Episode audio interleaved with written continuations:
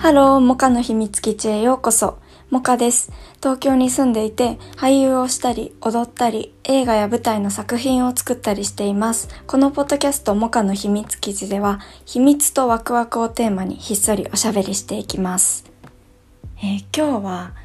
エピソード5前々回から紹介している今年の6つの目標前回3つお話しして残りの3つについてなんだけど28歳までこの大きな目標をめがけて進んでいこうっていうのが好きなことを好きな人と好きな場所で好きな時に好きなだけできるようになるっていうのがあって軽やかで丈夫な体高い集中力キープすること。心も体も喜ぶ食事をすること。で適度にコンパクトにすること。世界中どこでもできる仕事をすること。日本語英語フランス語韓国語の4カ国語をマスターすること。っていうね6つを去年からいろいろやってるんだけど4つ目の適度にこうコンパクトにっていうのはふっかるになりたいし、そう、だからいつでもどこでもこう、あ、このワクワクいいなと思ったらやってみるみたいなことができるようにしておきたいなっていうのがあって、それでなんか荷物減らしたりとか、部屋のあの持ってるもの減らしたりとかしていって、部屋はね、あの、物の量が半分ぐらいは減った。ミニマリストじゃないけど、なんかどんどん部屋に物が少ない状態がなんかすごい気持ちよくってでどんどん減らしてる。あとは服とか靴とかバッグとかあのアクセサリーとかあとメイクもなんかこう自分が好きなものとか自分に似合うものっていうのが定まってきたなって感じがする。何年か前に友達とパーソナルカラー診断骨格診断みたいなやつに行ってその時は自分の俳優の潜在写真を撮る時になんかブランディングとかなんかどういう風にしたら一番自分がなんか魅力的に見えるかみたいなそういうのを考えてて受けに行ったんだけどなんかそこで聞いたそのこういうのが似合いますよとかこういう風に選ぶといいですよみたいなのを聞いてからなんかその買い物とかでも迷わなくなったしあ自分はこれ似合うんだとかで同時に着心地とかなんか生活でふっかるでいられるように、これ動きやすいなとか、これ手入れしやすいなとか、なんかそういうのいろいろ考えて、自分のなんか持ち物たちが、なんか装備品たちがこう、定まってきたのがなんか去年良かったなって思うかな。うん。なんかそういう買い物の失敗とか、なんか、あ、これ似合わないのに買っちゃったなとか、これ着ないのに買っちゃったなとかっていうのもすごいやりきった感じするし、こういうアクセサリー可愛いと思って買ってみたけど、あ、これはちょっと使いづらかったなとか、なんか物もそうかな。こういうの便利かなと思って、自分が使うかなと思って買ったけど、これいらなかったな、みたいなのとか、そうそう、どんどん洗練されてきたなっていうのが去年の成長かなって思ってて、今年は服を追加で買わない。もうちょっと、この間ときめいたものがあって、危うかったけど、もう私は今年は服を買わない追加で。で、今あるものちゃんと手入れするっていうのと、部屋をきれいに保つ。置きっぱなしにしない。なんか本当にね、手軽なことしかできないの私。だから、しまう場所とか、ちょっとこう、2個ぐらい手間が増えると、もうなんか途端にしまわなくなっちゃうの。だから、なんか自分でもう一人の自分が、なんかどこにこれを置いたら、ちゃんと私はしまってくれるんだろうみたいなのを考えて、なんか物の置き場所とか決めたり、で、なんか部屋が狭いから、その狭さに合って、で、あと、こう部屋に入ってきた時に、部屋が、物がバーって置いてあると、なんかすごいごちゃごちゃした気分になるし、逆にさっぱりしてると、なんかすごいさっぱりした気分になるから、まあみんなそうかもしれないけど、なんかちょっと汗かいた後とか、なんかこう、ちょっと汚れてると、なんかちょっと汚い時の気分と、なんかシャワー入りたてで、なんかそう、さっぱりっていう、そのさ、気分が全然違うから、なんかそういう意味でも、その、部屋を自分がわーって気持ちいいって思える状態のまま、でも、ちゃんと使いたいものすぐ取れるとか、っていう模様替えにはまってて、そこがだいぶ普段使いやすくなってきたから、ちょっとそれをどんどん保っていきたいなってていうふうに思うのと、あとね、予定を詰め込まないっていうのは今年ほんと大事にしてる。もう空白をいっぱい作る。空白を作って、なんかダラダラやらない。二つ目の集中力の話にもつながると思うけど、やりたいこといっぱいあるし、でも新しいものとか、その場で、あ、これやりたいって思ったのに、もうちゃんとこうやっていけるようにしたいから、その、最低限やらなきゃいけないことをもっと半分ぐらいの時間でシャッて終わらせられるようにするっていうのとそれをなんかこうギュッて濃縮することで空白をいっぱい作るっていうのを今年やっていきたいなって思っててだから突然こんなことしないみたいなのにそういうのにどんどんあやりたいって思ったことをできるようにしてだけど自分がその鍛えたいこととか勉強したいこととか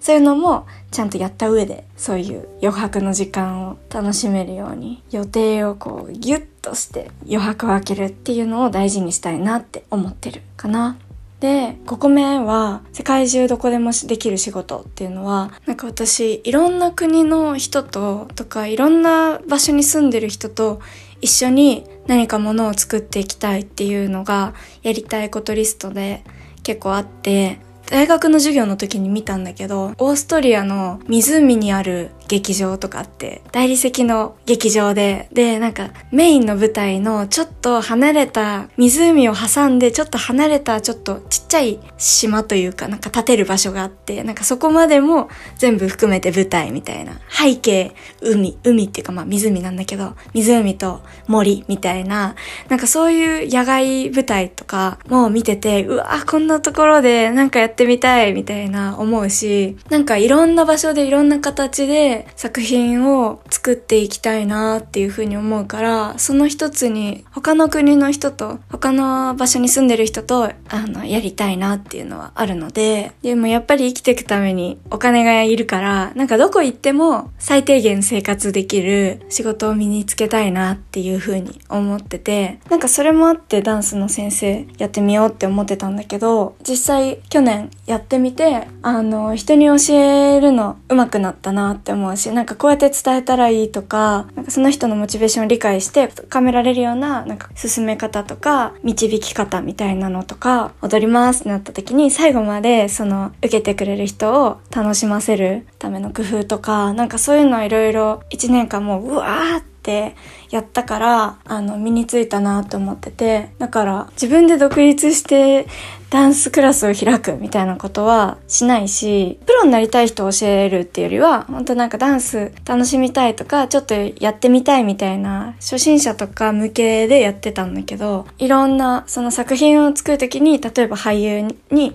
ダンスを、振り付けをつけたり、そのレッスンをしたりとか、なんかそういうの、あの、もう今後できそうだからいいなと思って、そう、そこが、あの、23歳でできたことかな。で、24歳はね、パソコンでできる仕事をマスターしていこうと思って、今いろいろやってて、オンラインでできる仕事をちょっとま、去年ぐらいからいろいろ自分が持ってるものでできることやってて。で、それも結構限界あるなと思って、だから新しいなんか知識とかをちょっと身につけた方がいいとか、なんかバイトって時間も縛られるし、場所も縛られるし、そういう仕事をどんどん減らしていきたいなっていうふうに思って、でもだからといってそのなんか、売れてる売れてないは別として、じゃあその俳優の仕事で食べていきたいかっていうと、なんかその業界も結構そんなにお金回ってないギャラも安いし、それはなんか私が多分なんかで例えばバーって売れたとしても、うんとなんかいろいろな制約があると思ってて、だから、うんと私はそれ一本で食っていくってていうのは考えてなくって、経済力は別でも欲しいなっていうのは思ってるから、また別の時に具体的な話ができたらいいなと思うんだけど、いろいろ身につけようと思ってやってて。で、向かないものをどんどん減らしていくって思って、もうちょっと専門的ないろんな知識をつけて働けるように、ちょっと今方向転換して。メインで一番やりたいのはお芝居のことだけど、それをなんか稼ぐ手段にはしたくないなっていうのが今年出た答えだったから、プロとして作品を作りたいっていう気持ちはもちろんあるんだけど、お金を稼ぎたいからそれをやるっていうのをやりたくないなっていう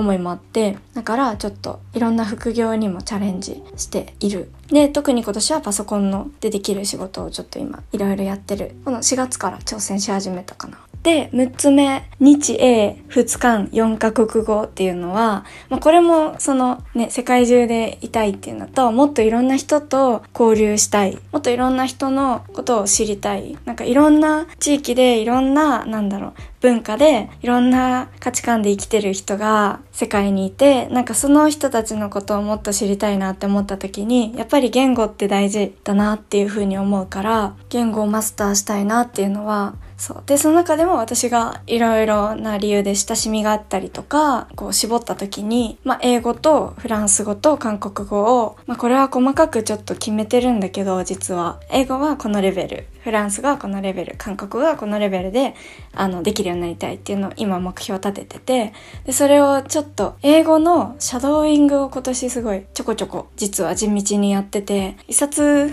だけなんだけど、一冊本が終わったから、まあ、いいスタートかなっていう感じ。で、最後6つ目の英語、韓国語、フランス語に関しては、英語は今年は TOEFL を取ろうと思ってて、 TOEFL って海外のアメリカ英語の地域のなんか例えば大学とか大学院とかあとなんか仕事をするとかって時に TOEFL のスコアを出すんだけど TOEFL の点を取りたいっていうのとあと今発音の練習アプリで毎日やってるかな。であとネイティブの人と話す機会を友達があの教えてくれてそこにもちょっと毎週は行けてないんだけどあの行ける時に英会話のレッスンっていうか英会話のなんか時間を作ってるからちょっと TOEFL 本当に頑張りたい。ちゃんと受けたことなくて私一回も。だから明日ちょっと模試を受けるんだけどでそこからね目標の点数があってそこに向かってどんだけできるかっていうのを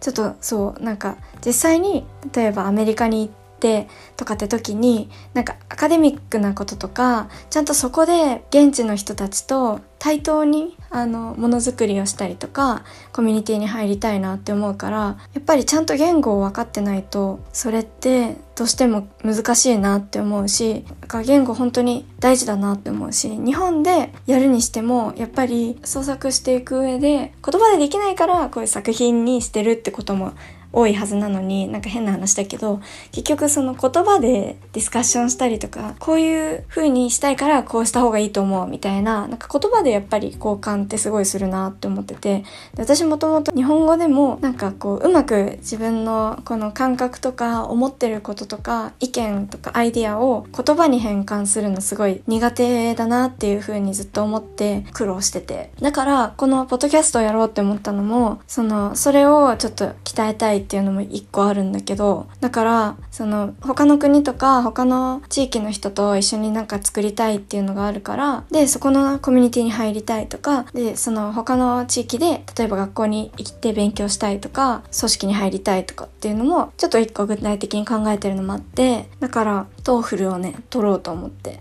で韓国語は今ね月1回でね友達があの韓国の演劇の大学に行ってた子がいてでその子にちょっとその子と会って勉強したいっていうのとあとなんか基礎の本はあるからちょっとそれで ちょっと韓国語はね本当にまずハングルからだけどちょっと基礎の基礎をちょっとまずちゃんと始めるっていうのを目標だね。でフランス語は高校生の時の授業で取っててお母さんも美容師なんだけどお母さん。フランスにその若い時留学してたりとか縁があってもともと。で高校生の時勉強して、で、その、私の高校の、その、フランス人の先生がいるんだけど、その人が、その、高校の PTA っていうか、そのママさんたちに教えているフランス語講座みたいなのがあるのね。それをお母さんが、私高校卒業して結構経つけど、ずっと続けてて、で、なんか、で、そこに、なんか結構その、卒業生、高校の、の大人とかもたまに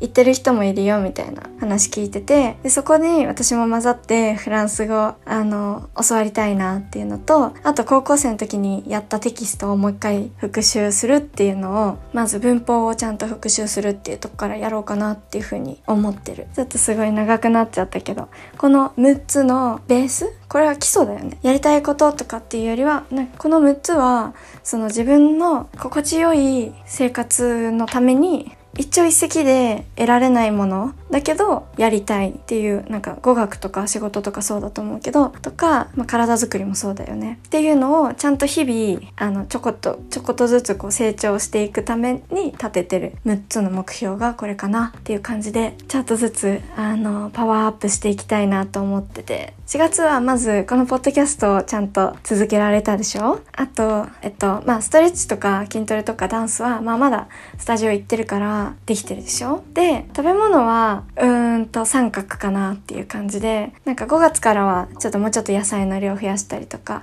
でも新しいなんかあのスナックとかも教えてもらったから、そういうのをいろいろ試しながら、で、暖かくなってきたから、その食べたいものもどんどん変わっていくから、去年の夏とかのメニューをもう一回どんどん復活していこうかなっていう感じで、あ、でも人とすごいご飯食べるのはいっぱいできたかな。ちょっとお財布と相談しながらだけど、それは。でも大事な時間だなって思った。コンパクトみたいなのは、どんどん4月もいい感じ。昨日、また、ちょっとバタバタして、溜まってた、その、いろんな部屋のあれをもう全部元に戻したりとか場所ちょっと変えてみたりとか掃除したりとかして今すごいスッキリって感じ。だか5月からはこれをもうもうキープしつつっていう感じかな。でパソコンのことはもうすごい4月頑張った。このラジオ編集もそうあの頑張った。ちょっとずつなんか慣れてきた技術うんでもちょっと5月はもっと本格的に実践していこうかなっていう感じ。パソコンの仕事のあれは4月にいろいろ勉強したから。で、えっ、と、英語は発音練習すごいできて、で、5月から TOEFL。そう、4月はちょっとね、他のことで、やっぱり、新しいこといっぱい始めたから、ちょっと TOEFL まで手が回んなくて、だから TOEFL はもうちょっと5月にと思って、ちょっと伸ばしたから、5月は TOEFL、まず模試を明日受けてそこからちょっといろいろ単語帳だったり問題集だったりっていうのをどうやってやっていくかを決めていこうかなっていうふうに思ってるかなこんな感じで5月も頑張っていこう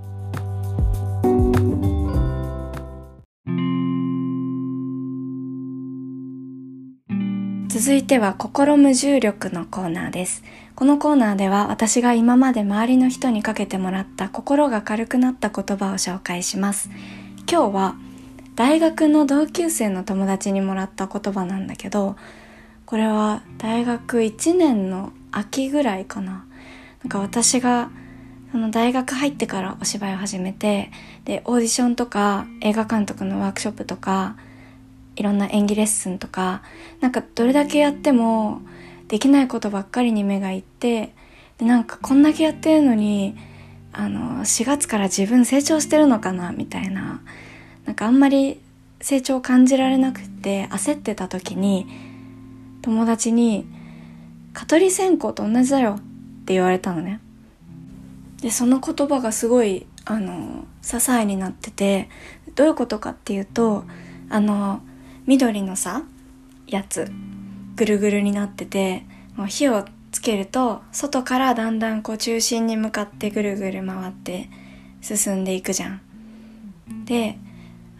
モカもそうやって進んでいてずっと見えてる景色が変わらないって思って焦ってるかもしれないけど蚊取り線香みたいに実はこうちゃんと進んでて着実にゴールに近づいてるよ。だから大丈夫だよ進んでれば。っていうようなことを言われたんだよね。でわあその考えいいなって思って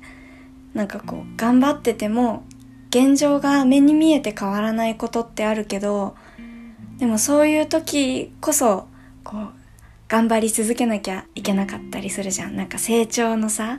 こういう曲線あるじゃん。あれみたいな感じで。それを突破できた時にガッてこうなんか見える景色が変わったりってよく聞くんだけどでもやっぱり焦ったり不安になったり間違ってるのかなこれとか思うことあるけどそういう時は蚊取り線香を思い出してあ景色はほぼ変わんないけどでもだんだんこうもう一個ゴールに近づいて内側の円にどんどん進んでいるんだな。ちゃんと進んでるからこのまま頑張ろうっていう風にいつも思ってる。なんかこういう感覚とかで思い出せるのってすごいいい言葉だよね、ちょっと蚊取り線香って実物はほとんど見なくなったけどもし見かけたら思い出そう。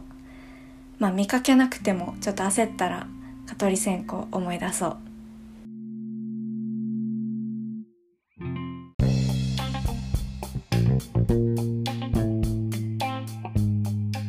続いてはウィークリーワクワクのお時間です。このコーナーでは今週見つけた面白かったもの、ワクワクしたもの、お気に入りをシェアしていきたいと思います。えー、今日はこれまたちょっとボリュームオーバーでこれまで入りきらなかった、えっ、と、お気に入りの映画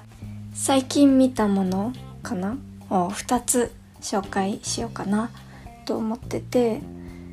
まず1個目が「千尋さん」っていう映画でちょっとまたあらすじっていうか概要を読むね。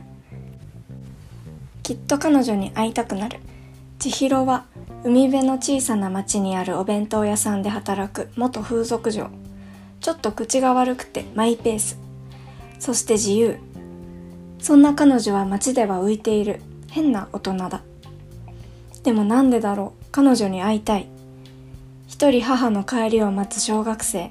本音が言えない女子高生。そして無口なホームレスのおじさん。千尋の優しくない言葉とそっけない態度が寂しくて不思議とあったかいこの不思議を体験しにさあ千尋さんに会いに行こう。っていうねこんな映画なんだけど有村架純さん主演の今泉力也監督が監督で原作が安田博之さんの人気な漫画なんだけどすごい良くて好きだった。なんか人とのつながり方をすごい丁寧に描いてるところがまず好きだしあとイメージって怖いなっていう風に思った。なんかすごいずっといろんな形で本当にいろんな意味で形じゃなくて中身だよね。っていうのを言われ続けてるような作品だなっていう風に思っていろんな登場人物だったりいろんな出来事だったりそういうのを通してずっと形じゃなくて中身だよねって言われてるような感じがした。あとこの日常の中からこれを切り取るんだっていうなんかこれをシーンにしようっていうこの選び方がすごい面白くてすごいなーって思った。ちょっと原作は私読んだことないから読んでみたい。あとねこのカット好きとかあこの音楽めっちゃ面白いみたいなのがたくさん登場してそれもすっごい楽しめた。ちょっとネットフリックス入ってる方はあのいつでも今見れるのでよかったら見てみてほしいな。主演の有村架純さんもやっぱりすごい素敵なんだけど私は吹雪純さんのあの今回演じられてた役がすごい吹雪純さんめちゃめちゃ素敵だなって思った。あともう一本紹介したいのが「ヴィレッジ」っていう映画でこれもまた公式サイトのあの紹介文を読むね。